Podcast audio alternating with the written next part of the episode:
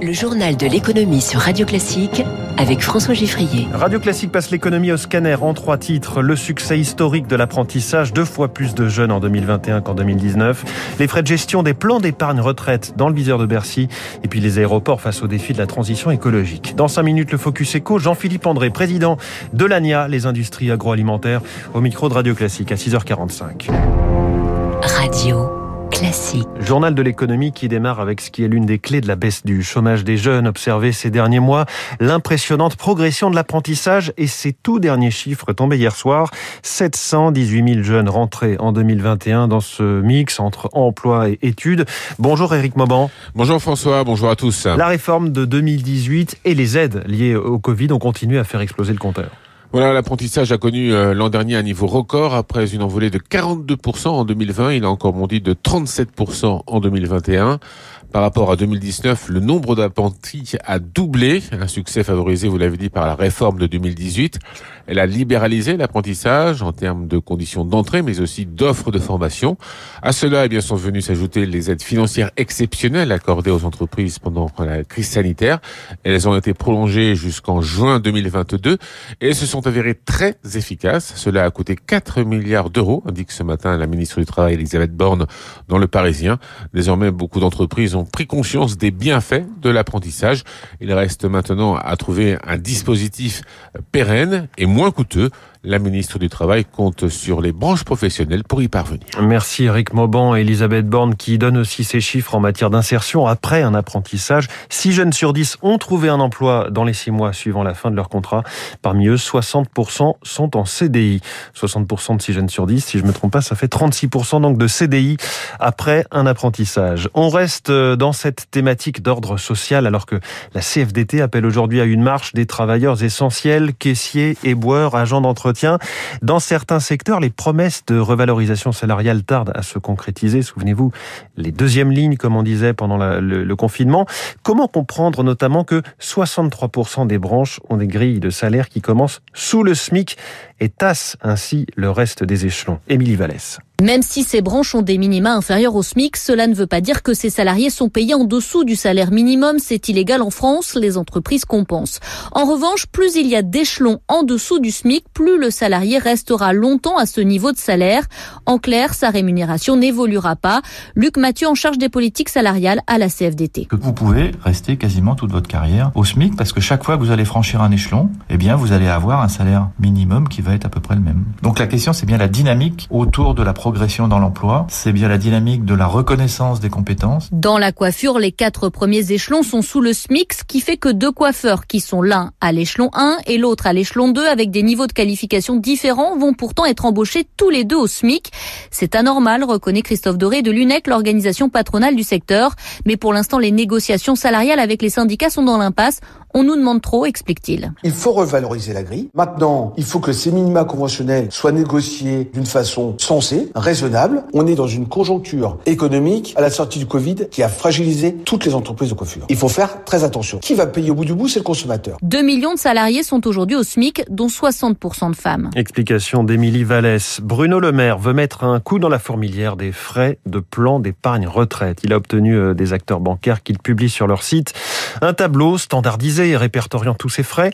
Les banques devront aussi envoyer chaque année un récapitulatif de ce qui a été payé.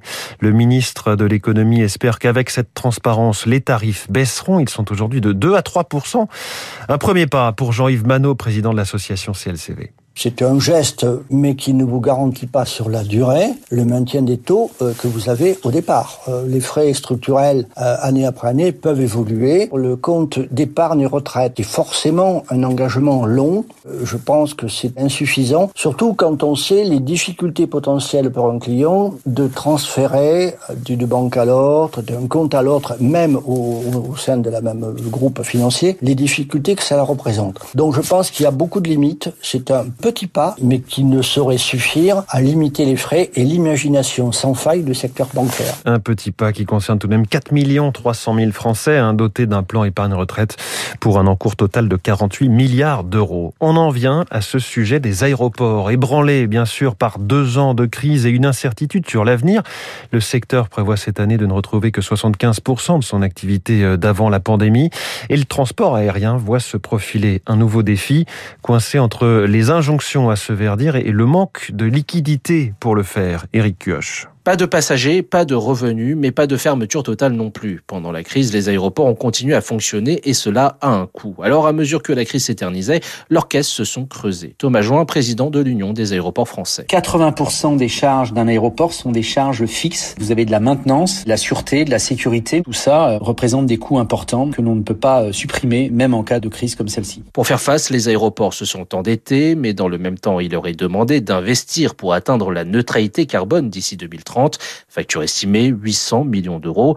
Pour les plateformes, l'équation devient alors insoluble. Nous demandons vraiment à ce que l'État puisse intégrer le volet aéroport dans son plan France 2030 afin que les aéroports puissent accueillir l'avion de demain. Car France 2030 se concentre sur le développement d'un avion plus écologique, mais pas sur les infrastructures qui vont l'accueillir. Pour l'économiste Marc Ivaldi, il faut même aller plus loin et ponctionner les transports polluants pour financer cette transition. Il faut que les politiques accompagnent les investissements et donc pour arriver, il faudrait des contraintes beaucoup plus fortes. Taxer beaucoup plus les émissions de CO2. Une taxe carbone en somme, mais en pleine campagne présidentielle, peu de chances de voir le gouvernement s'y risquer, tant le sujet est explosif politiquement. Éric Koch pour Radio Classique. Pas de surprise venue de l'OPEP+, les 23 pays membres de cette alliance de producteurs de pétrole continuent d'augmenter chaque mois leur production quotidienne de 400 000 barils, mais cette ouverture des vannes, déjà modeste, est aussi très théorique.